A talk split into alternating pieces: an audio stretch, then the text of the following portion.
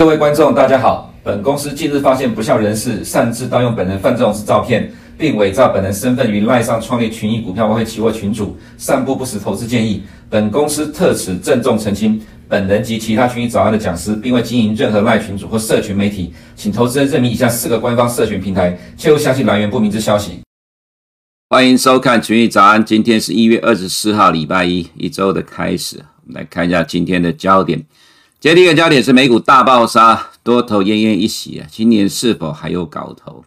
那么第二个焦点呢？呃，落后通盟跟追赶通盟之争了哈，美股暴跌，美国中央银行 Fed 会不会投鼠忌器？呃，再来是创新跟网络选择法案强烈升息的预期，还有财报担忧压垮的美股哈。那么第四点，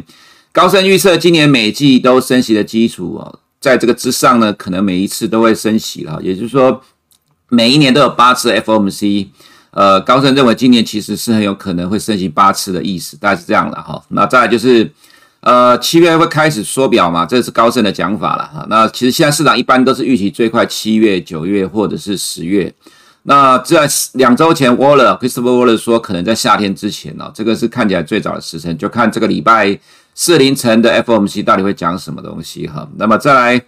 呃，我们觉得重点了哈，在一月二十七号 FOMC 宣布缩表时程的重点在于是不是会有更强硬的升息的态度，因为上个礼拜二 Ackman 的一个贴文哈，造成美股重挫，那市场认为说，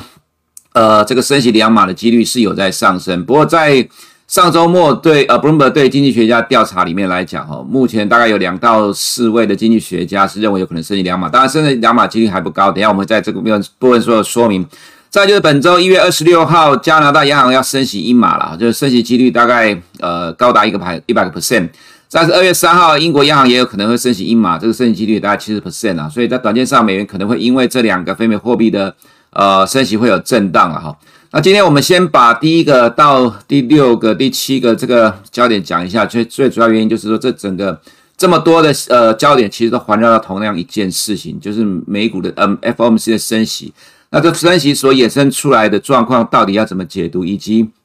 呃，对今年的呃美国股市来讲，那投资人都是高度期待了哈。其实我们之前也提过说，其实对于今年的呃大方向上来讲还是看好了。不过在年初一月一开始哦，就出现了剧烈的转变，因为 Fed 的态度转变，所以产生了美股近期的重挫。那这个重挫呢，呃，我们认为大家结束啊，还没有呃修正还没结束了哈，所以就要看这样情况到底在反映什么样逻辑哈。来看一下，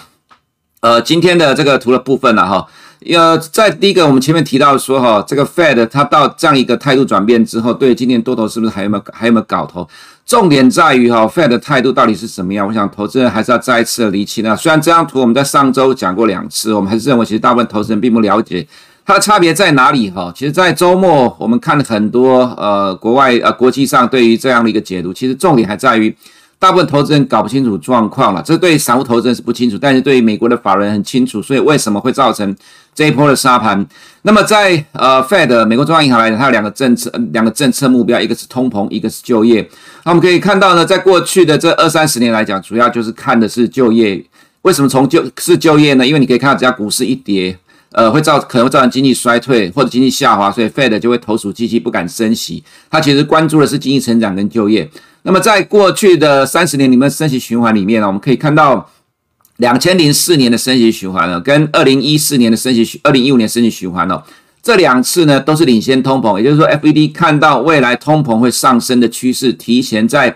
通膨超过二点零二点呃二点零之前就开始升息了哈。那么在更早之前，一九九六年，这个是通膨趋势一路往下降了，这还是呃非常好的一个状况。所以其实在，呃 Fed 的动态来讲了哈，领先通膨，在通膨上升之前就开始先发制人的升息，这是 Fed 向来的做法，一直到这一次呃，从去年新呃从前年新冠肺炎疫情之后就开始有了转变，因为不确定通膨是不是能够持续的维持在两个 percent 之上，所以选择先等待，认为通膨上升是暂时的。如果用从二零二零零四年到二零一四年这两次升息来讲的话，其实通膨的确是只有暂时上升的，这也是为什么这一次。普遍对美国人来讲，都说 Fed 看错了，那样 Fed 也自己承认了哈。所以重点就在于现在的美国 FED 它落后了通货膨胀，所以呢，这也是为什么 Ackman 呢会说 Fed 必须要在三月一次升息两码去改变市场呃，对于 Fed 现在不信任的态度，认为 Fed 已经没有 credit 了，Fed 必须要让市场重回他对对他的信心，所以必须要展露出强烈的升呃压制通膨的决心了。这个其实是现在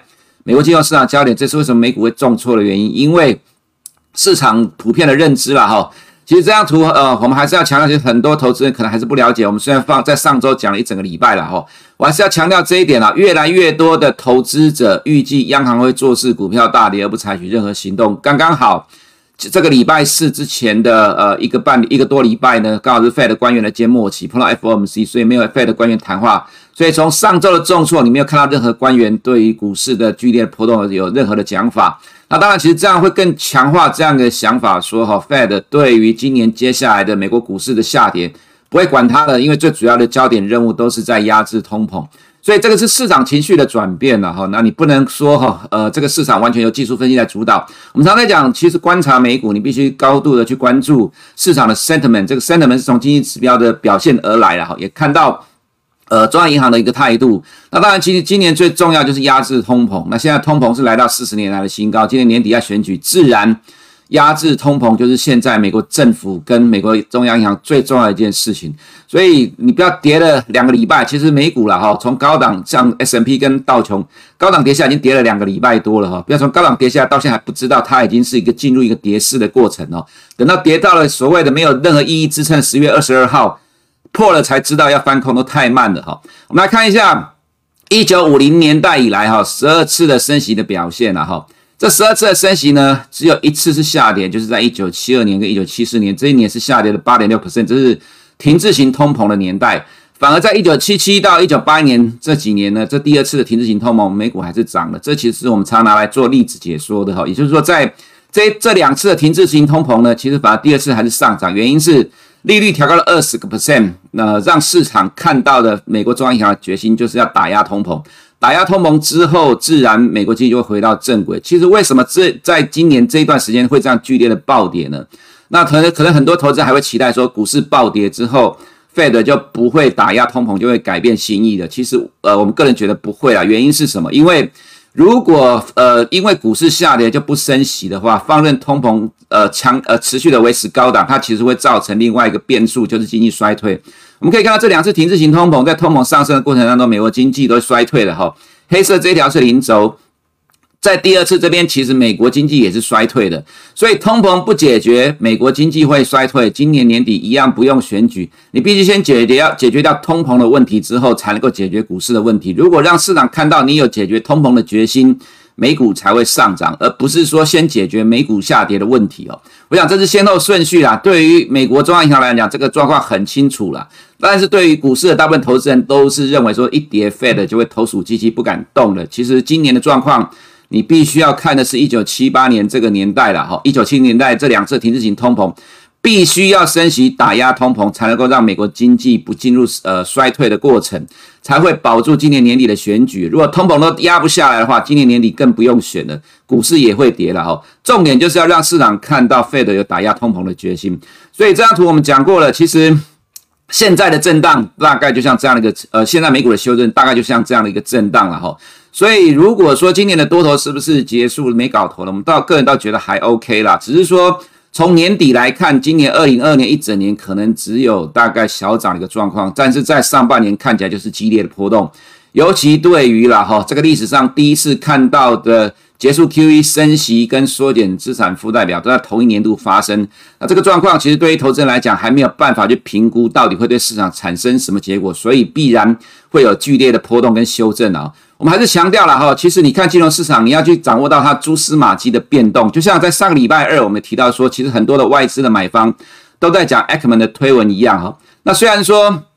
呃，上个礼拜了哈，上个礼拜我们有提到说，突然之间三月升息两码不是梦了，的确造它造成上个礼拜二三的美股的重挫。不过有些呃江湖术士了哈，说这个 CME 三月升息几率只有八十八 per 八十几个 percent，所以它市场只认为升息一码不是两码。我们听了也是觉得啼笑皆非啦，因为毕竟对于美股来讲了哈，所谓市场的情绪是非常的重要。现在虽然升息的几在两码的几率在 CME 里面只有小幅的。呃，大概只有呃五到十个 percent，可是你可以看到，在上周一二的时候，升息两码几率其实是被 Ackman 的推文所推上来的哈。那也是因为这样的状况才会造成市场剧烈的波动。那么其实呃，Ackman 呢在去年的呃，在去年的十月呢，就跟纽约的 Fed 开会讨论，他提出的建议是什么？他提出的建议是说，要求呃，希望 Fed 能够立即的呃缩减购债跟尽快的升息。其实我们在上周一直在不断的讲哈，美国的中央银行会跟市场的人士、大咖或者银行董事长讨论交换行情。交换意见，并透过这些人去对市场放话，改变市场的预期。现在就是这样的一个情况，所以我们今天花了一堆时间，还是在解读说今年的。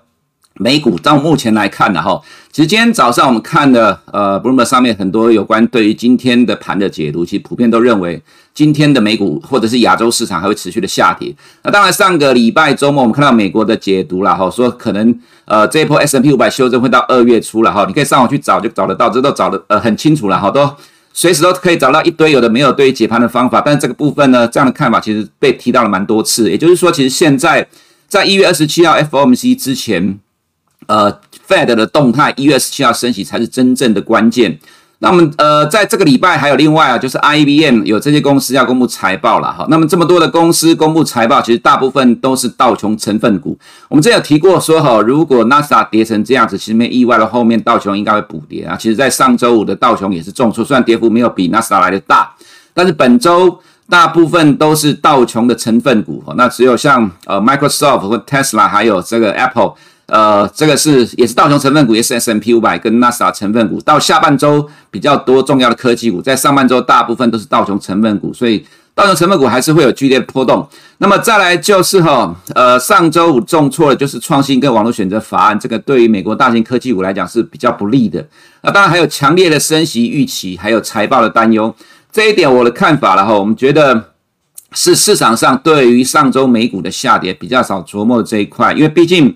从银行业所公布的财报来看哦，看起来状况不好。不好原因在于薪资成本大幅度的上升，因为美国很多人退休不做了。那么这个会不会同样的出现在科技产业呢？其实是现在市场高度关心的一个问题哈。这是第一个部分。再来就是今年美国了哈，少了仅少了这个货币呃货币的刺激法呃货币的财政政呃货币政策跟财政政策的支出啦，所以今年在。财政货币双紧缩的情况之下，今年的经济成长率确定是会比去年往下掉，也就是说成长趋缓了哈。那成长趋缓的话，呃，对于成长率的角度来讲，你就没有办法期待了。那么，另外一个是，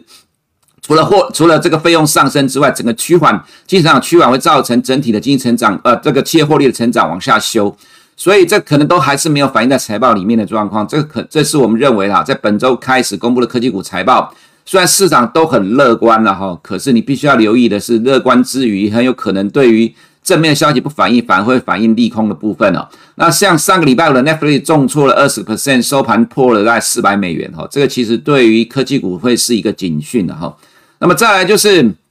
呃，我们其实早在呃去年底就提到，美国下令最早在今天撤离驻乌克兰的外交官的家属，鼓励美国人离开乌克兰了哈。其实。虽然很多人常在讲说有谈就有希望了哈，不过到了今天早上的发展来看，看起来状况是越来越严重了，也很有可能会在台湾过年期间，说不定就发生军事冲突，也不一定了哈。美国做的这个举动，当然是美国认为快要打起来，其实在欧洲的状况也是一样了哈。这个是除了经济面之外以外的变数了哈，所以不要太一厢情愿的认为说什么事都没有。那么再来就是哈，我们认为 FOMC 可能性的推演，我们很快讲一下，因为毕竟。内容会非常的多，所谓内容是指说到时候一月二十二十七号凌晨呢，F 呃 FOMC 会提很多的方向，我们不太可能每个都讲到了，只能提到说我们认为有可能发生的事情，了哈我们认为宣布缩减资产负债表的详细内容，不是五月就是七月或十一月开始，这个情况的话呢，对于美元是比较有利的哈。那重点在于哈，它仍然会维持强硬鹰派的立场，但不明确的宣布三月的升息次数或者今年的升息次数，这个比较符合市场预期，因为。在现在一月十七号没有必要去帮呃这个三月份升息先讲哈，因为这是保留三月份的弹性，没有必要在这个时候就说死了哈。其实在这过去十年里面，我们印象中大概只有一次的例外，就是二零一七年九月没有升息，可是却预告了十二月会升息一次哦，大概就只有那一次有这样明显的预告的状况。那么如果说这一次来讲的话，个人会觉得不会去讲说三月会升息几次，然后保留弹性。那但是这个很有可能会弄巧成拙了，哦，会让市场可能认为有升息两次的状况。如果它是强硬的鹰派立场的话，这当然就会对美股比较不利。那么对于美元来讲是比较正面的。如果三月，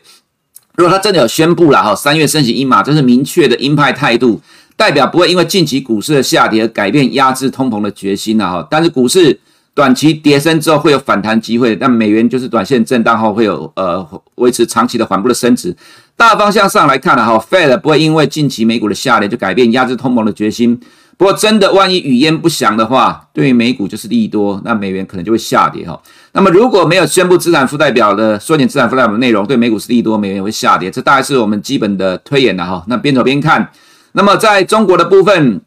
过去一周强力的做多了哈，降 MLF 逆回购一年期、五年期 LPR。但是呢，还是要外资买得动了哈。外资在上周是大买一百二十五亿，礼拜五呢买了八十几亿。不过礼拜五 A 五十就没什么动了。今天凌晨的中国 ADR 指数啊，不是今天凌晨，上礼拜五的收盘了哈。ADR 重挫了四个 percent，呃，今天港股应该会受到影响，A 五十多多少少了哈。那么台股的部分，关股行库强力护盘，但是自营品种大卖超，长假前先跑先赢啊。我们认为其实剩三天来讲。呃，上礼拜五的美股的重挫，虽然很多人觉得说今天卖一天之后台股就会反弹的，去压住这个封关行，呃，这个开红盘的这个行情，不过我们个人倒觉得不至于啦，哈，毕竟今年的变数太多了，我想可能呃本周三天投资人还是比较保守一点。好，我们进入呃图的部分了哈，很快的来看一下市场的状况了哈，这前面刚刚花一些时间来解读分析的，就不再多花时间来看了哈。那么再来就是看这张哈，我们觉得很重要，原因是在耶伦在上周提到，疫情如果控制得宜，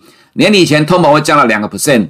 不过现在有多少人会相信耶伦？我想投资人你应该去了解，他现在是财政部长，他不是 Fed 的总裁，不是 Fed 的主席。很多人喜欢拿耶伦来讲，说他说什么说什么一堆有的没的。其实现在在美国来讲，耶伦已经没什么在听他讲了哈，所以不用太在意耶伦讲的话。如果照大部分的经济学家有预期的状况来讲，到年底之前呢、啊，明年呃，今年年底之前，呃，这个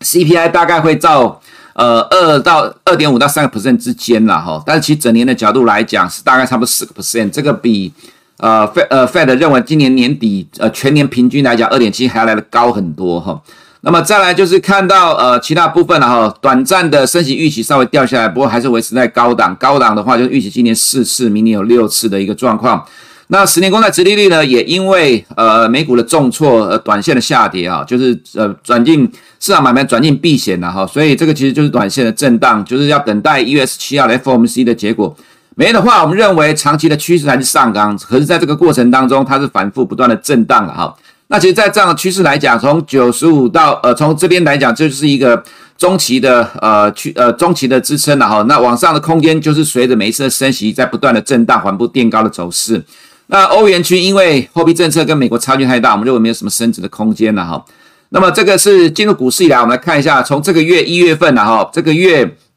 美股的市值减少了大概将近四兆美元，这个是从二零二零年三月以来单月最大的跌幅了哈。当时二月跟三月是重挫，就是连两个月，呃，美股重挫，市值大幅度的减少。那这一次的跌的幅度来讲，其实还真的蛮大的哈。你不要觉得没有很严重，其实这一次真的短短的两个礼拜的时间，跌的状况哈，真的是惨不忍睹，跌翻了哈。我们来看一下，从本一比的角度来讲，S M P 五百修正到大概二十倍了哈。不过这二十倍仍然还在二零一七年的呃二零一七的高点的附近啊。所以其实对很多的看空的人来讲，就 S M P 五百是还没有修正完。那纳斯达的话，本益比稍微的下来到二十七倍，道琼十八倍。坦白讲，其实以上周这个角度来讲，我们个人觉得应该美股本周还是延续这个下跌的状况。那么 S&P 五百的获利的预估，第四季去年的话是二十一点三四啊，不过这可能市场都知道了。所以现在市场情绪悲观的情况之下，就要看这个获利的状况，呃，获利预估会不会被往下修正了哈。银行业的股价弱势哈，跟财报有关。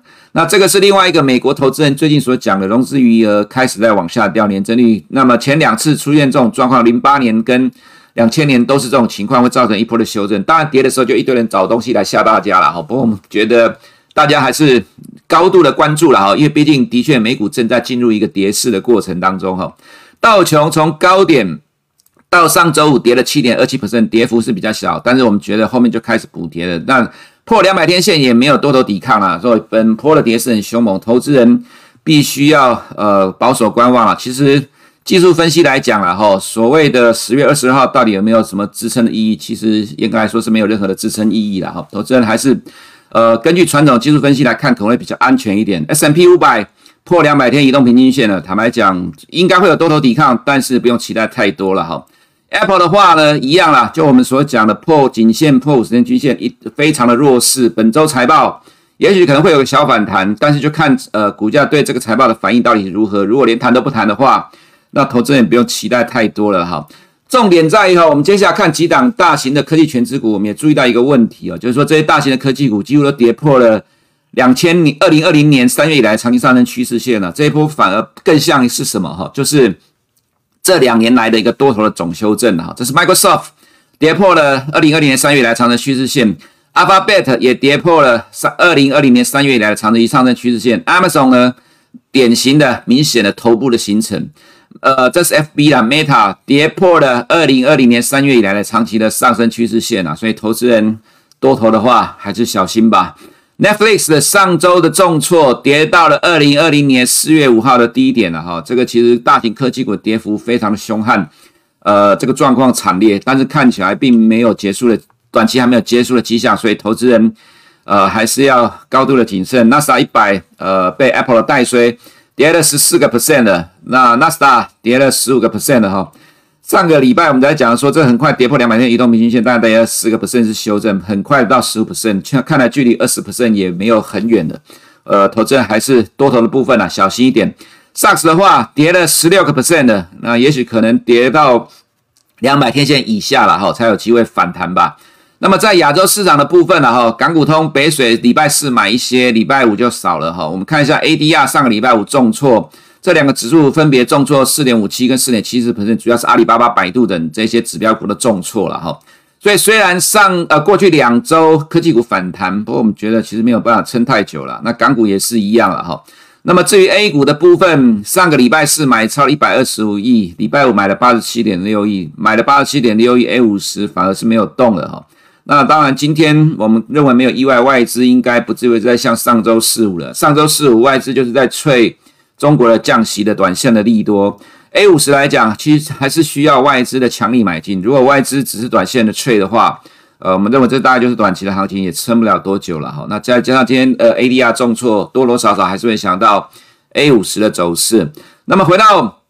呃台股的部分哈，呃台股其实看起来状况也不乐观啦，因为毕竟这一波的走势哦，从高档这边下来，它其实是有台积电在强力的抗跌。帮助指数呃撑住了啊，不过后面的台积电补跌之后，让加权指数在这边形成的小 M 头也破了这个呃五十天的均线了哈。那季线大概也是岌岌可危。其实到目前这个状况来看，今天外资应该会持续有卖压。上周四外资卖了四百亿，那么今天随着上周的呃美股的重挫，还是会持续调节。其实在这几这三天没有办法用历史的经验来看的原因，是因为刚好只剩三个交易日，刚好碰到美股的重挫修正，又碰到 FOMC。其实我们认为，其实投资人，呃，现在啦，其实上个礼拜四五之前，可能还是会有很多投资人愿意抱股过年。可是经过了上周四五的发展的话，我想可能原本想要抱股过年的，恐怕都，呃，会趁最后的三天赶快出脱持股。我想可能很多投资人会看了上周四五的状况之后，不太愿意在接下来这三天还继续抱着啦，因为毕竟。